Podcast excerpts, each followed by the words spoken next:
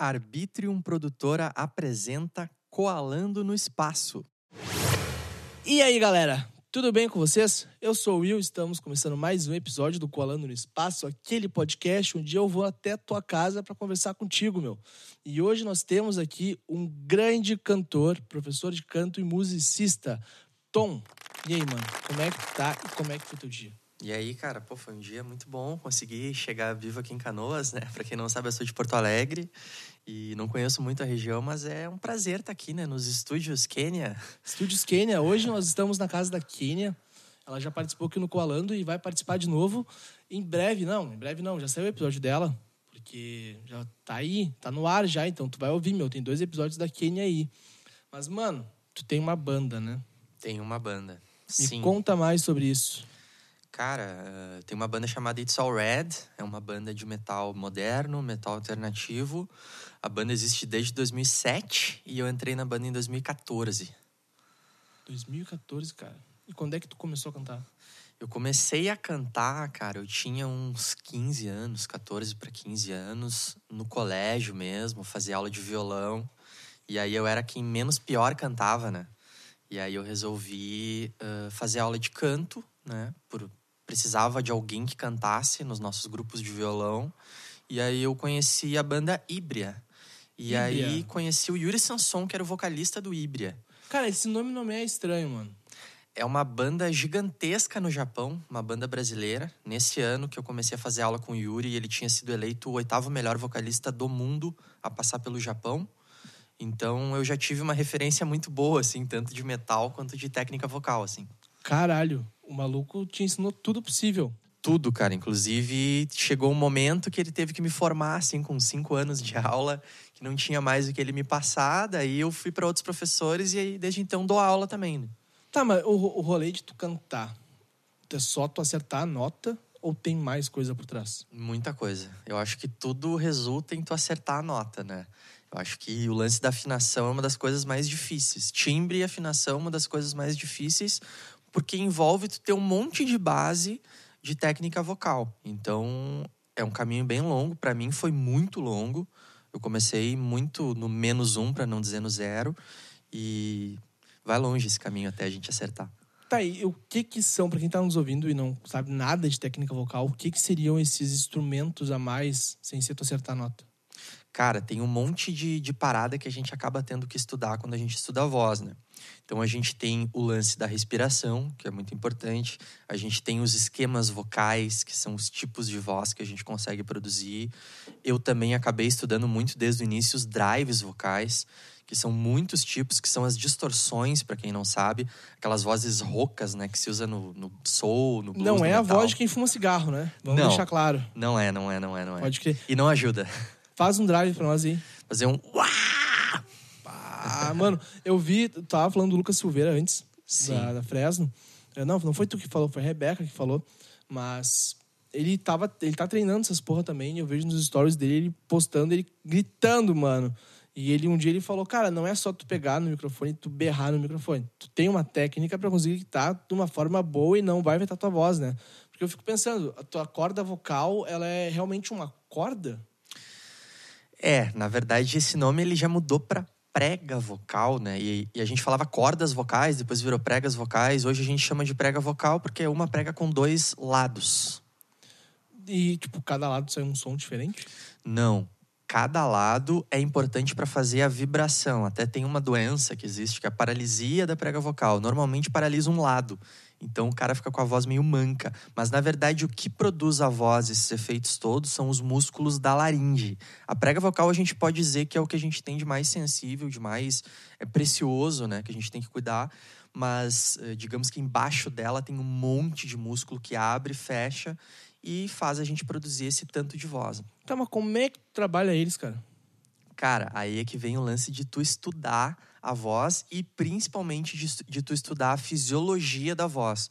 De tu entender a voz como um instrumento musical, assim como a gente cuida de um violão, por exemplo, da madeira, da escala, das cordas. A gente tem uma série de coisas que resultam nesse, nessa voz final que a gente tem que aprender o nome delas para que, que elas servem e fazer exercícios específicos para elas. Tem coisas, inclusive, Will, que não tem nem uh, nota de fato. A gente treina só o músculo mesmo. Como se fosse uma musculação de voz. Caralho, mano.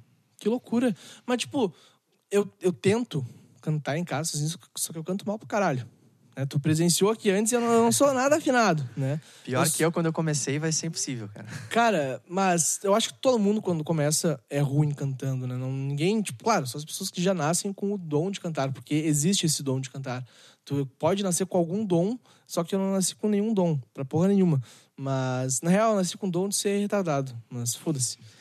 mas, tipo, quando tu vai tentar estudar o músculo da voz, tu sente Sim, a gente tem que sentir. É, nesse momento é que a gente consegue aliar o lance da teoria com a prática, né? Porque também não adianta a gente ficar só na parte teórica, tu tem que sentir. Tu tem que sentir, certamente. E o resultado final daquele som que tu produz, conforme tu estuda, tu começa a se ligar. Tipo, ah, esse som aqui vem da prega vestibular. Cara, mas como isso? Como é que eu vou saber de onde tá vindo dentro da minha garganta, velho? Aí a gente tem que estudar essas coisas em separado, né? Essa, essa parte, assim, digamos, mais modernosa da voz, de tu saber essa parte do músculo, ela vem, cara, muito recente, dos anos 2000 mesmo, quando a gente começa a ter câmera nesses consultórios de otorrino. E aí a galera começou a fazer pesquisa em voz, então o cara tinha que produzir um som e a gente conseguia enxergar por dentro o que, que acontecia. Aí é que a ciência Pode vocal crer. avançou. Pode crer. Cara, deixa eu só falar uma coisa antes da gente continuar nosso papo, que eu acabei esquecendo de falar no início, que é do nosso patrocinador e da nossa produtora parceira, que é a produtora Grava Gente. Então, se tu quiser ter uma música, quiser lançar o teu projeto para frente, vai chamar eles, meu. Fala com o Andrews e com a Gabi. Eles vão fazer a tua música e vão cuidar das tuas redes sociais. O Tom sabe muito bem que tu tem que fazer uma música boa, e cuidar das redes sociais de uma forma legal para conseguir avançar na música. E não é do dia para noite também, né, cara? Não, me é fala um pouco, me fala um pouco da tua experiência nesse rolê de produzir uma música e usar as redes sociais para divulgar. Cara, é um rolê também que é meio que um aprendizado infinito, assim, né? Uh, o lance de gravação, eu comecei a me inteirar mais, né? Quando a minha banda, quando o It's Already, a gente acabou montando um estúdio. A gente montou o RR44. E aí a gente começou a se gravar, né? A gente tem um produtor dentro da banda. E eu comecei a aprender mais e comecei a reparar o quão importante é, principalmente para um estilo como metal, tu ter uma gravação de, de primeira linha. Né? Ainda mais a gente que, enfim, eu canto em inglês, então a gente exporta muito esse som. Então tu tem que ter um som, digamos que uma qualidade gringa, né? E o lance de rede social é uma coisa muito recente, assim, para mim é, de estudar isso, de tentar uh, melhorar. Cada vez mais eu vejo que a rede social do indivíduo e não a da banda uh, é mais importante. A galera se interessa muito pelo que tu tá fazendo. Então, eu tô tentando estudar, ainda não sou o melhor nisso, mas estamos aí. Claro, começamos do, do, zero, né? A gente não começa nunca lá de cima, a gente sempre começa do mais baixo e vai subindo. Então, meu, pra tu que tá nos ouvindo aí, se quiser ter uma música produzida no Spotify, no YouTube, em qualquer lugar e ter uma rede social que o pessoal vão cuidar para ti, vão cuidar para ti, é bom, né? O pessoal vai cuidar para ti da melhor forma possível, vai chamar o pessoal da Grava Gente no Instagram, arroba Grava Gente. Desculpa eu ter cortado o nosso papo, né? Mas eu preciso falar dos nossos parceiros, né, cara? Porque o pessoal faz muita coisa por nós, a gente tem que falar. Tu tem algum parceiro na música que te ajuda em alguma coisa?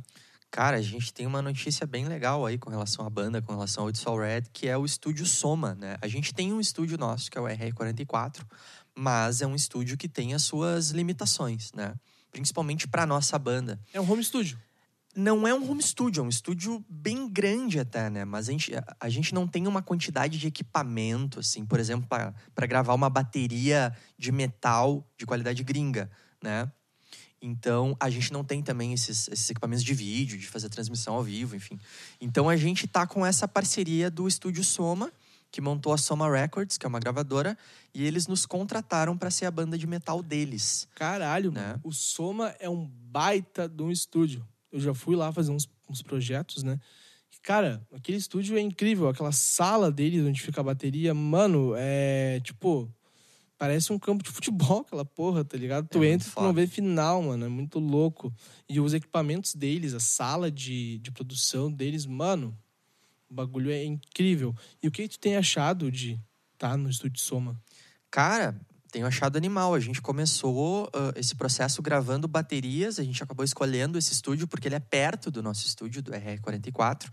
E aí a gente se apaixonou pelo estúdio. Ele fica perto da Ipiranga ainda? Fica perto da Ipiranga. Pode Isso, fica perto, fica no Partenon ali, mas nem é Partenon, é mais Santa Cecília, na real, em Aham. Porto Alegre, né? E aí uh, a gente gravou essas bateras, adorou, eles nos contrataram e o que a gente fez até então lá foi inaugurar um podcast de metal que é o Metal Reds. Já está na segunda edição. A gente grava nas sextas e lança nas terças. E a gente está recebendo convidados de heavy metal mesmo. Por enquanto nacional, a gente pretende ampliar isso para convidados de fora, também de maneira remota. E, cara, é muito massa, assim, porque o equipe que eles têm de gravação de vídeo, de áudio, é, é bem Tá, impressionante. agora eu vou te fazer uma pergunta, tá? Bem, bem, bem forte, na real. Pra mim ela é forte, pra ti pode não ser tanto. Qual que é a diferença pra ti de podcast pra videocast? Cara, eu acho que o podcast clássico é esse que a gente está fazendo aqui, que é o Somente áudio, áudio, né? né? da gente ouvir no Spotify, da gente ter esse esquema, né? O videocast, eu acho que ele tá muito atrelado ao YouTube, né? Eu acho que ele acaba surgindo com a plataforma YouTube ali e, e, de repente talvez ele tenha um pouco mais de interação. Eu acho que os dois têm o seu valor, né? Mas o que eu vejo hoje é a galera fazendo muita coisa em vídeo. Eu até achei bem legal quando eu recebi esse convite teu de, de que é um podcast clássico, assim, raiz, Claro. assim. Então, né, fica essa, fica essa dica aí pra galera que quer fazer podcast também, que o áudio também é, é, é muito massa. Mano, pra mim, podcast é somente áudio. É como se fosse um Perfeito. programa de rádio, literalmente um programa de rádio. Porque tu tem que ter aquela coisa. Eu não posso falar, tipo, meu, nessa mão aqui, ó, sem falar, mano, eu tô com a minha mão direita levantada. Sabe? E o pessoal em videocast acabava falando só, meu, nessa mão aqui, ou olha ali na TV, e tu tá no podcast, no Spotify, tu não vai estar no mesmo sintonia dos caras, porque os caras estão falando assim, mano. Isso. Isso me deixa muito brabo. Porque também qualquer um, hoje em dia tu vê um flow, um podpah ou qualquer coisa do tipo, o pessoal fala que é podcast. Claro, é podcast, sabe? Mas não é o foco deles. O foco deles não é somente po- podcast, é videocast, é um programa mesmo. E o pessoal Isso. considera aquilo lá como podcast. Então, se chega uma pessoa falando pra mim, meu, vamos gravar um podcast, eu vou aceitar, vamos dar vamos fazer um podcast. Daí eu chego lá, é um videocast sabe? Porque as pessoas estão estão ligando videocast a podcast. Eu não estou desmerecendo nenhum nem outro, nem deixando o podcast em cima do videocast, sabe? Mas os dois têm os seus respectivos pontos principais, tem que focar. O videocast Isso. não adianta tu fazer uma, um videocast com uma câmera do celular, tá ligado? Exato. Tu tem que ter é o um ponto. equipamento bom. Que nem tu falou, de estúdio soma. Tem um equipamento bom e vocês estão fazendo um bagulho legal. E como é que tá sendo pra ti gravar um podcast, um videocast, um. que seja? Cara, ah, o melhor de tudo, né, é como a gente foi contratado como uma banda de metal do Soma, ah, o que eles nos disseram, assim, eles nos deram bastante liberdade para fazer esse, esse programa que é o Metal Reds. O nosso lance é justamente conversar com a galera do nicho do metal, que é uma coisa que é muito específica, né? Se tu pensar no Brasil, claro que tem muito fã de metal, mas não dá para comparar, por exemplo, com os fãs de sertanejo, né? E de funk, e de axé, que tem muito mais. Então, a gente poder conversar com uma galera muito específica é um prazer gigante, assim, esse lance de troca de experiência, né? E como a gente não tem um host fixo, a gente é uma banda, a gente reveza a galera que vai. Então é muito legal, porque cada um que vai em cada episódio tem uma troca diferente, tem uma coisa diferente pra contar. E eu acho que isso vai acabar, querendo ou não, trazendo frutos pra banda como um todo, né? Meu, vai. Vai. Sabe por quê? Eu tenho uma produtora também. É a produtora chamada Arbitrium Produtora. E quando eu lancei meu podcast, eu pensei, cara, eu quero mais gente comigo. Eu não quero fazer o rolê sozinho. Então eu pensei, vou abrir uma produtora e vou falar com o pessoal, ver se querem fazer um podcast, né? Eu edito e isso aí. E não sei se tu conhece a banda Colomi. Não conheço, ainda não. A banda Colomi é uma banda de São Paulo. Os integrantes dela são Eduardo Schuller, Pedro Lipatin e Sebastião Reis. E eu cheguei pros guris e falei, meu, vamos fazer um podcast? E eles, vamos. E eles gravaram o podcast e tá muito legal o podcast deles. E eu penso que um podcast para uma banda é um... Cara, é tipo um CD, sabe? Tu lançar um CD. Só que podcast ali, tu consegue ter interação com o teu fã. Literalmente. Porque o Instagram, tu vai receber milhares de mensagens, tu não vai conseguir falar com o teu fã. Não Exatamente. vai conseguir falar com todos os teus fãs. De repente, num podcast, tu pode até chamar um fã pro teu podcast. Sabe? E eu acho isso muito legal, cara. Até parabéns para vocês terem um podcast, porque isso é muito importante para uma banda. Eu venho falando isso há muito tempo e, cara, eu vou falar assim, ó, as bandas que eu conheço que tem podcast é a Colomi e a tua banda. Que massa, pô. Animal. Sabe? São felizão. poucas bandas, mano, que tem podcast. Isso é um rolê que todas as bandas deveriam ter um podcast. Não sei se tu concorda comigo. Concordo, cara. Esse lance que tu falou do, do álbum, né? Hoje em dia tá cada vez mais invia inviável, digamos assim, gravar um álbum, né? De 12, 13, 14 faixas, né? Então, eu até imagino que essa tenha sido a ideia da Soma Records, né? Vocês gravam singles e tem um podcast. Então, acho que tem tudo a ver com isso que tu falou. O podcast vai ser o álbum. Né? Inclusive, Exatamente. a gente fez uma vinheta né, para esse podcast, que é um som que ainda não saiu. Olha aí. Que se chama Touch the Ground, vai sair agora em novembro pela Soma Records. Então, o legal é isso, né? Tipo, a galera, sem querer, já tá ouvindo esse single em forma de intro do podcast. Dá uma palhinha desse single pra nós. Cara, uh, eu não sei tocar esse som, cara. Não sabe tocar Porque é um metal, cara. É um metal não, muito pesado. Voz, só na voz. Uh, deixa eu ver se eu me lembro. Refrãozinho. Feel the dirtiness of a lifetime skydive. Release the fear upside down, high rise. Bridges, grooves, make your lines persistent. Scars the lower width of the. E aí o resto é só griteiro. Caralho, mano. Caralho, que foda, que foda. Boa. Meu, teu drive muito bom, mano. Que massa. E eu percebia tu botando drive no lugar certinho ali, em alguns lugares, e não botando drive na voz inteira. Porque eu vejo muitas, muitas pessoas, muitos vocalistas colocando a voz, o drive na voz, na, na linha inteira de voz.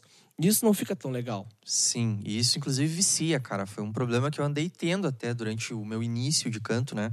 Quando eu gravei o primeiro álbum com, com It's Alright, que se chama Lead by the Blind, lá em 2015, eu tava eh, vivendo, digamos assim, um 880 na música, né? Porque eu, uh, com os ensaios e os shows da banda, a gente tocando no Pinhão, no Araújo, enfim, tava fazendo super bem, um repertório cheio de drive.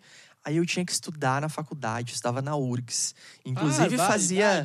Meu cara, Deus fazia, do céu. fazia as práticas de conjunto no estúdio Soma, inclusive. Ai, ai, ai. E tinha que cantar rock progressivo, cara. Yes, Gênesis, coisas assim. E aí, cara, era um pavor. Porque eu tinha ficado tão viciado no lance dos drives que eu tive que me reciclar. Foi a época que eu peguei um professor novo também, que é o Ariel Coelho. E aí eu, não, peraí, eu preciso estudar de novo as coisas limpas conseguir mixar as duas, né, digamos assim. Uhum. E aí, enfim, cada trabalho novo do It's Alright, a galera vai conseguir ouvir esse lance de, de mistura de voz limpa com voz rasgada. Né? Cara, tu acha que tu evoluiu muito nos últimos anos? Vamos botar nos últimos cinco anos. Sim, muito. Absurdamente. 0 a 10, 11. 11, totalmente. Porque como eu te comecei, eu era menos um, né? Então, Pá, eu evolui 12, então. Caralho, mano. Isso pra aí. tu ver, né? Tipo, como a gente tá falando aqui, não é do dia pra noite que tu vai conseguir as coisas, principalmente na música. Isso. Né? Eu conheço bandas aí que foram estourar, meu. Depois, um exemplo, o Vitor Clay, não sei se tu conhece Conheço ele, sim. Eu vi o podcast dele no Flow, o episódio dele no Flow, e ele falou que, cara, ele lançou um álbum, não estourou. Lançou outro álbum, não estourou. Lançou outro álbum, meio que deu uma estouradinha, mas caiu de novo.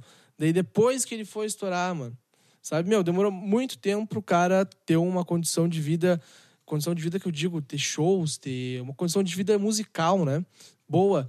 E, cara, tipo, isso é, é muito complicado, mano, porque eu vejo as pessoas querendo começar o rolê hoje e já ter um sucesso amanhã. Exato. O que que tu acha disso? Cara, isso é algo que eu digo até para alunos mesmo, né? Às vezes as pessoas têm tempos diferentes de maturação, né? E, às vezes eu tenho, por exemplo, já tive casos de alunos que, com um trabalho de três meses, até vou te dar um exemplo de um aluno que eu acho legal citar, que é o Brian, que ele tem um tributo a Slipknot, em Porto Alegre, e ele tem um tributo a Linkin Park. Sobre o nome dele. Brian, uh, cara, eu acho que ele usa um sobrenome Jones, uma coisa assim. Ele, ele usa... é brasileiro? Ele é brasileiro. Ah, tá, porque eu conheci um Brian que é hondurenho, que ele cantava tá. bem pra caralho. Mano. Assim, ó, o cara chegou na escola, no terceiro ano do ensino médio, pegando o violão e tocando e cantando e falando: Meu, eu toco bateria também, eu toco baixo, toco tudo. Eu fiquei, caralho, mano. Cara, esse Brian, eu até nem sei se ele nasceu no Brasil ou se ele não é argentino, cara. Mas enfim, ele mora hoje aqui no Brasil, aqui. Não sei se ele mora em Gravataí, alguma cidade assim. E ele, e ele teve esse desafio, cara, de chegar na minha sala de aula e ter dois tributos de bandas completamente diferentes, né? Primeiro que no Slipknot ele canta com uma máscara. Então aí Olha a gente aí. já tem um, né, um probleminha, digamos assim, para resolver, né? E o Linkin Park que é o 80, né?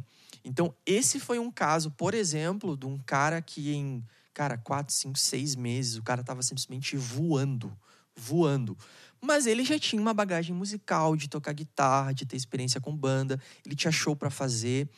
E, e a gente tem outros exemplos. Tem um exemplo de um aluno também, que é o Vélez, que é um cara muito legal até para tu trazer para o teu podcast, que tem um trabalho autoral de metal, mistura de metal com música brasileira em português, que é um cara que ficou cinco anos fazendo aula comigo. A evolução Vélez? dele é o Vélez, cara, é muito foda. Recomendo Me muito. passa, assim. me passa os vídeos dele, as músicas dele, o contato dele. Porque, meu, eu vejo que a música hoje em dia, ela é taxada. Não é, não é taxada, mas ela é muito nichada para algumas coisas específicas, sabe? Uhum. Hoje em dia, para tu estourar com a música, tu não, tu não vai estourar lançando um metal. Sim. Isso a gente pode. A gente tem que concordar. Porque sim, sim, sim, metal, meu, quantos anos o rock ficou na, no topo das paradas? Total, total. Sabe? Hoje em dia É. já é outra coisa que tá no topo das paradas. E Exato. eu sei que tem como tu juntar essa tua paixão por metal junto com essas coisas mais pop, digamos assim, né? Isso. Perfeito. E isso eu acho muito incrível, cara, quando a pessoa consegue fazer isso. E eu quero saber de ti, meu, quando tu tá cantando uma música de metal, que é o da tua banda, né? O que que tu sente quando tu tá cantando? Cara, é uma energia, cara, digamos que é uma adrenalina quase de um esporte radical, assim, né? A gente pode dizer que o metal, assim, para qualquer instrumento e para voz é um esporte de alta performance, né? É, tu realmente sai do, do, do, do- do zero ao 100 muito rápido, porque exige muita energia, muita concentração. A parte técnica também, a gente precisa estar sempre assim na ponta dos cascos para fazer. A interação com os fãs é muito legal. A galera faz aquelas rodas de pogo Ah. e, cara, é um lance muito massa, cara. Eu sou apaixonado por tocar metal, assim. Tu, como vocalista, tem que dar um mosh, né? Ou já deu um mosh? Cara, Já ah, deu, né? Só pela ah, pensadinha, é, é, assim, não, a já, gente é, é, a já gente deu, acaba- né? Sim, sim. Às vezes, às vezes acontece quando a gente tem a oportunidade de cantar com o microfone sem fio, da gente descer do palco e ir no meio da galera, assim. É bem legal. Meu, bem tu legal. falou que tocou no Opinião. Sim, sim, sim. Como que é tocar lá, meu? Cara, opinião. ah, eu tenho uma história legal com a opinião, assim, que eu tenho um primo que ele é chefe de segurança lá há 20 anos. Então, ah, que foda. Eu lembro, assim, de eu criança, ele me colocando dentro da opinião, assim, pela cozinha para assistir a passagem de som do Rapa.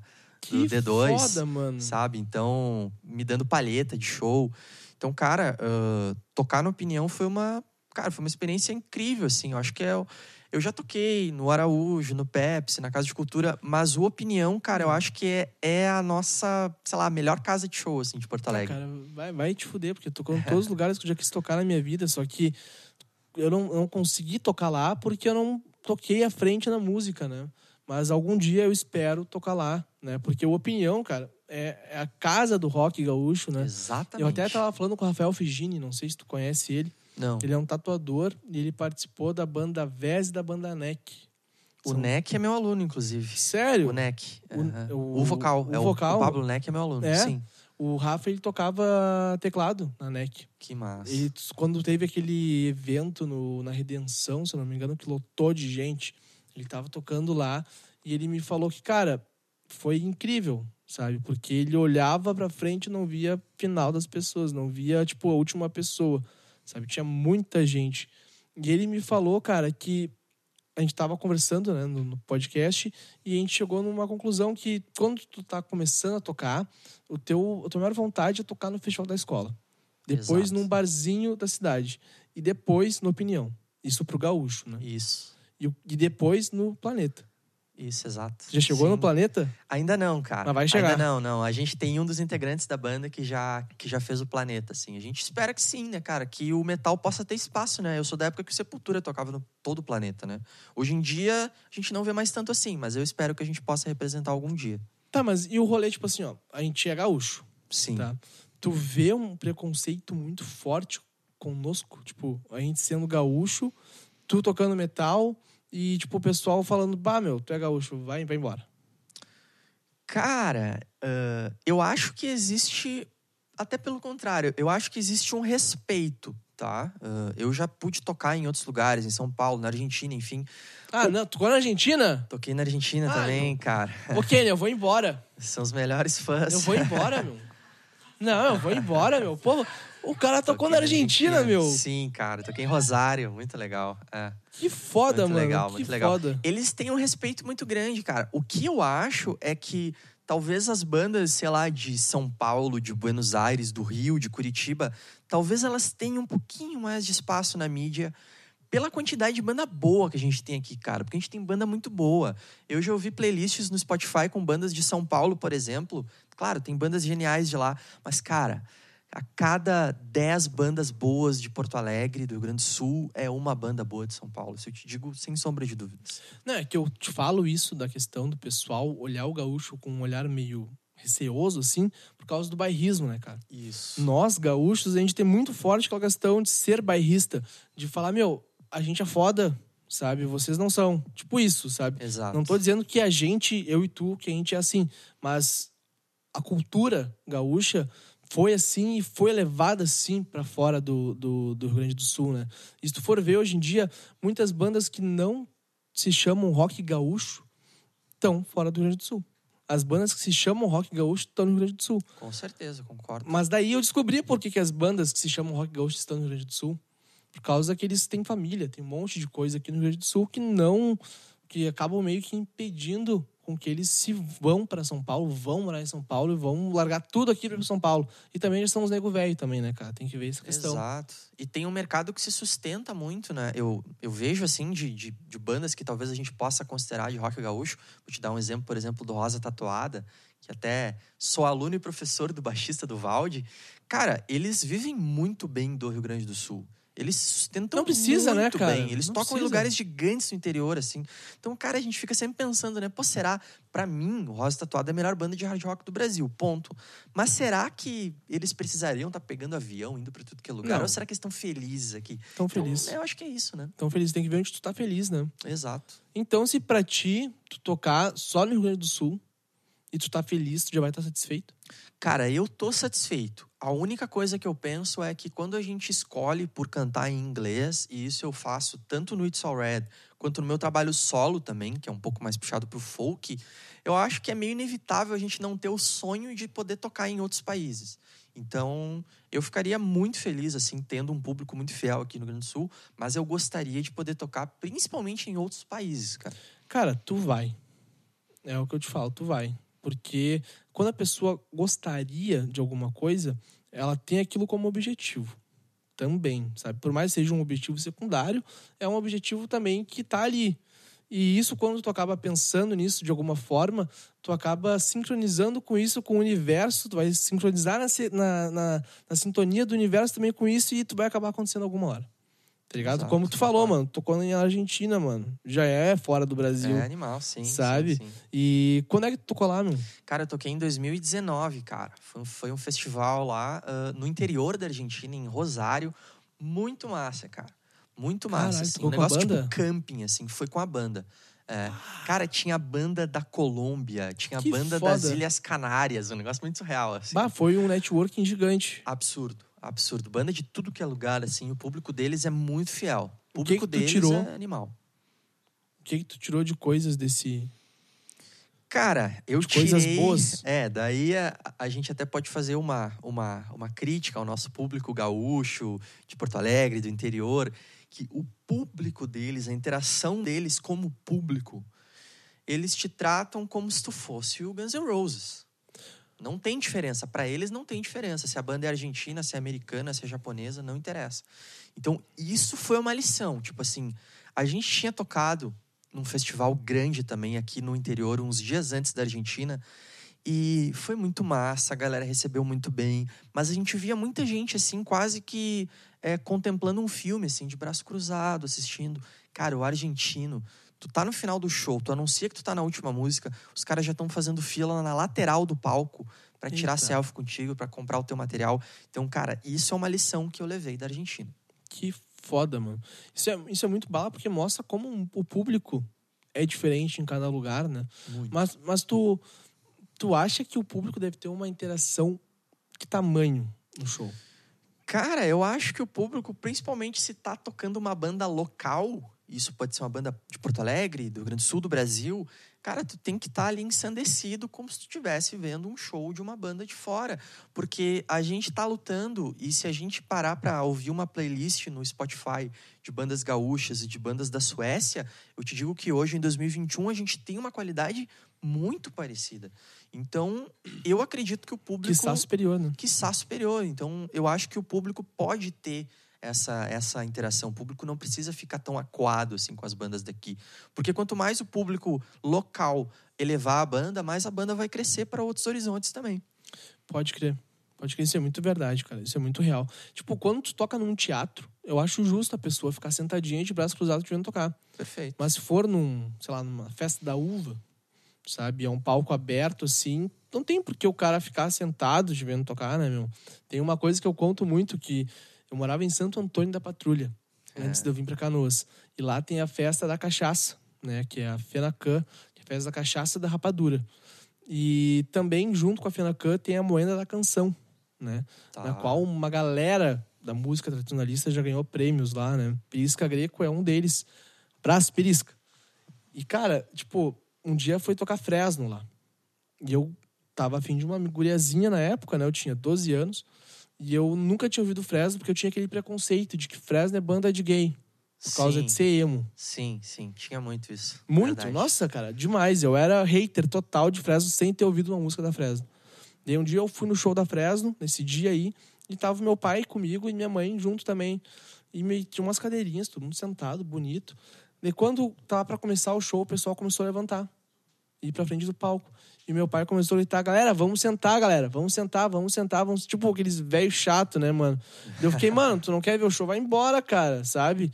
Daí eu me irritei, acabei indo embora junto e foda-se. Mas eu acho que tem que ter mesmo uma interação gigante quando tá num, num, lugar aberto, né? Mas quando tá num teatro, num rolê mais reservado, daí tudo bem tu ficar sentado. Mas claro, não pode deixar de cantar, não pode deixar de bater palma, não pode deixar de levantar a mão para cima também, né, cara? Exato, exato, exato. Tem que, tem que participar. De algum jeito a gente acaba participando, né? É verdade. Mas quando tu tá no palco, tu como cantor, tu é o frontman da banda. Isso. Tu acaba sentindo como a tua banda tá e como tá o público, se tá tendo uma ligação entre os dois, ou tu é o ponto de o ponto principal para ter essa interação?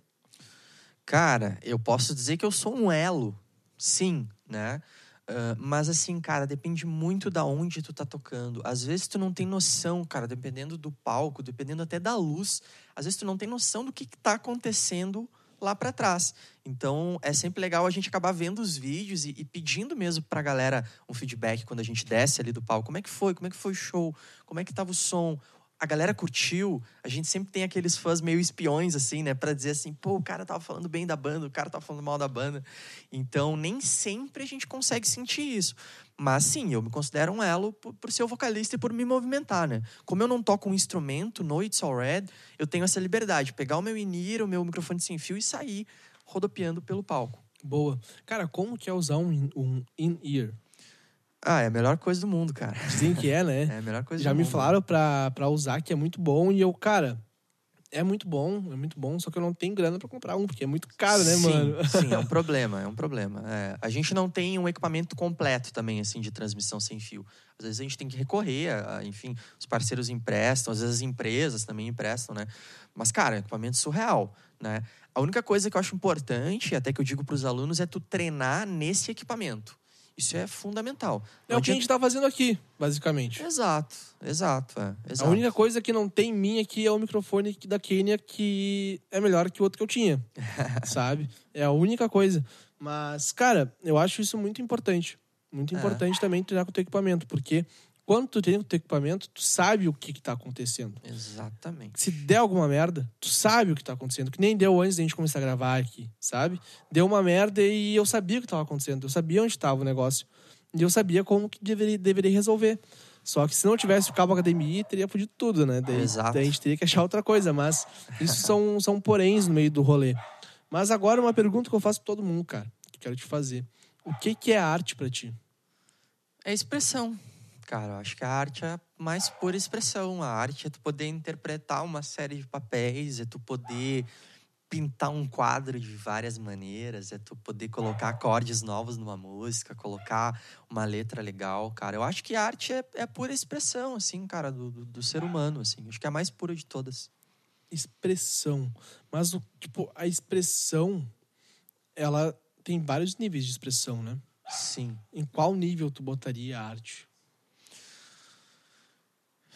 Como eu te falei, cara, eu acho que quando a gente faz a arte, eu acho que a gente se despe de uma série de coisas. Por a gente poder interpretar um personagem, eu acho que mesmo aquele cantor e compositor mais puro, que está falando de si, de qualquer maneira ele está em um outro papel. Quando a gente, por exemplo, aprende uma técnica vocal X, a gente se transporta para um outro papel. A gente se indaga, pô, mas essa voz não é minha. Claro que é. Isso é arte, isso é expressão é alguma coisa talvez que estava dentro de ti que tu não conseguia perceber antes, mas ela existe. Então eu acho que a arte nos permite ser várias coisas ao mesmo tempo. Então a arte nos permite criar várias pessoas. Perfeito. Isto. Pode crer, mano. Pode crer. É a primeira pessoa que fala assim para mim de arte. Que bom, sabe? cara.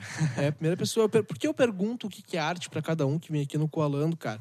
Porque cada um tem o seu significado de arte sabe? Não, tipo, eu tenho um, tu tem um, a Kenia tem um, a Rebeca tem outro, o vizinho tem outro, o cara não sei de onde tem outro. Cada um tem, tem o seu significado de arte. Isso é muito importante tu achar meio que existem pontos em comuns entre os significados de arte, que é o sentimento. Isso. Sabe? Uma arte sem sentimento para mim não é meio arte, é mais entretenimento. Exato, exato, exato. E como é que a gente faz para pegar um entretenimento e passar ele para arte? Você só botando sentimento, será? Cara, aí vem uma coisa legal, né? Muita gente às vezes critica uh, as técnicas de arte, né? E eu posso falar da minha, que é a técnica vocal, como se a gente tivesse que ficar frio quando a gente aprende uma técnica. Não é natural. Mas, cara, quando tu aprende uma técnica, tu aprende justamente para emocionar o outro, né? A gente não faz só arte pra gente, a gente faz a arte pro outro também. Então, uh, eu diria que a técnica, seja qual, qual ela for, for a pintura, for o violão, for o desenho, for o canto, quando tu aprende algo, tu tá disposto a emocionar e a tocar o outro de alguma maneira. Então, eu não acho que isso seja algo frio, eu acho que isso é algo fascinante. Pode crer. Justo. Tu tá certo, totalmente certo. E agora, uma outra pergunta que eu vou te fazer, relacionada à arte também. Tu te considera um artista? Sim. Por Talvez quê? mais do que músico, cara. Por quê? Por que tu te considera um artista? Cara, eu acho que eu consumo bastante arte, sempre gostei de consumir. Eu acho que o consumidor de arte ele também é artista de certa forma. Uh, eu gosto de produzir arte, eu gosto de compor. Eu acho que mesmo aquele músico que acaba fazendo um cover também, ele também está dando é, o, seu, o, seu, jeito, a sua maneira de fazer aquela arte, de produzir aquela arte. Então, cara, eu acho que é, mais do que um músico formado, ou que professor ou não, eu acho que o cara acaba sendo artista, né? Pode crer.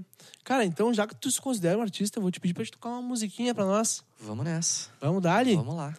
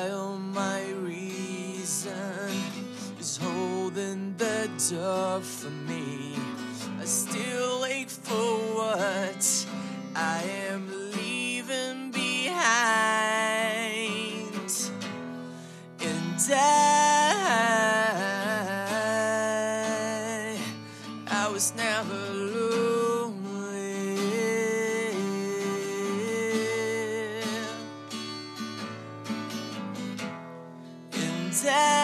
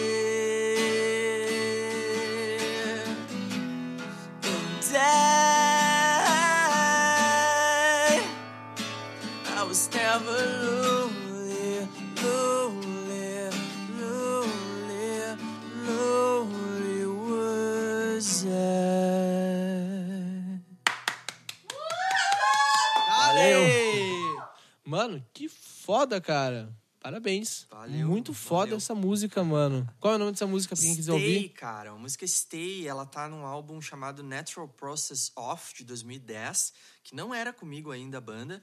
E aí eu acabei regravando, cara, num EP acústico da banda, de 2019, se chama All of the Colors. Escutem lá no Spotify. Pode crer, A meu. gente é uma banda de metal, né, com muita influência de death metal, mas a gente também tem o pop, né? Tem o lado pop. Tem que ter pop, né? Total. Hoje em dia tem que ter pop, porque se não for ter pop, o que ele vai fazer da vida? Exatamente. Tem que ter como pegar um violão e tocar, né? Exatamente. Fazer showzinho em barzinho e em churrasco também, né? Com a família. Exatamente. Mas então, mano, vamos indo pra nossa reta final. Vamos nessa. E eu quero te perguntar uma coisa, cara. Tu pilha participar aqui de novo daqui seis meses? Vamos fazer isso aí. Vai ter coisa nova, inclusive. Ah, é? Bora lá. Bah, vamos dar. Quando vier, até faço aula contigo. Vamos nessa. Tô Estamos pensando, aí. eu quero co- começar a fazer técnica vocal, só que no momento, finanças não estão muito boas, né? A gasolina tá 7,50. Tá um absurdo, né, cara? Então, estão falando que vai chegar até 12 reais no final do ano. Cara, eu tô bem incrédulo, assim, inclusive, que vai ter galera que vai voltar com aula presencial, porque olha o valor da gasolina, cara. Eu acho que vai ter muita gente que vai ficar no online, assim. Cara, nossa, não dá nem pra falar, porque tudo isso reflete um governo, reflete um monte de coisas que não convém falar aqui e estragar esse podcast que tá incrível. Mas, mano, então o que que tu espera para os próximos seis meses? Cara, ah, agora, nesses próximos meses aí, até a gente terminar o ano, eh, eu espero que a gente já tenha lançado um ou mais singles com It's All Red. Tem esse Touch the Ground, que vai sair em novembro. Ah, eu também tenho um single solo novo, né? Eu tenho só uma música solo até hoje, que eu fiz em 2019. E aí esse lance de pandemia me fez repensar também sobre essa carreira. E não deixar ela só virtual, tentar, de repente, no futuro fazer shows. Então eu tô num processo de gravação também de, de músicas novas, solo. E tem uma música que já tem clipe gravado, tudo vai sair em breve. Que bala, mano. Como é que a galera pode te achar nas redes sociais? O arroba tom.zinski no TikTok e no Instagram. Tom.zinski. Isso. Traduz isso pra galera. ZYNSKI. Pode crer, vai estar também na descrição do episódio, Isso gurizada. aí, isso aí. E as tuas considerações finais, mano? Cara, só agradecer, né, por participar de um É podcast nóis. raiz. É nóis. Eu tento ser raiz, cara. Eu não sou raiz porque eu vou na casa da pessoa. Eu ia ser raiz se eu tivesse meu estúdio em casa.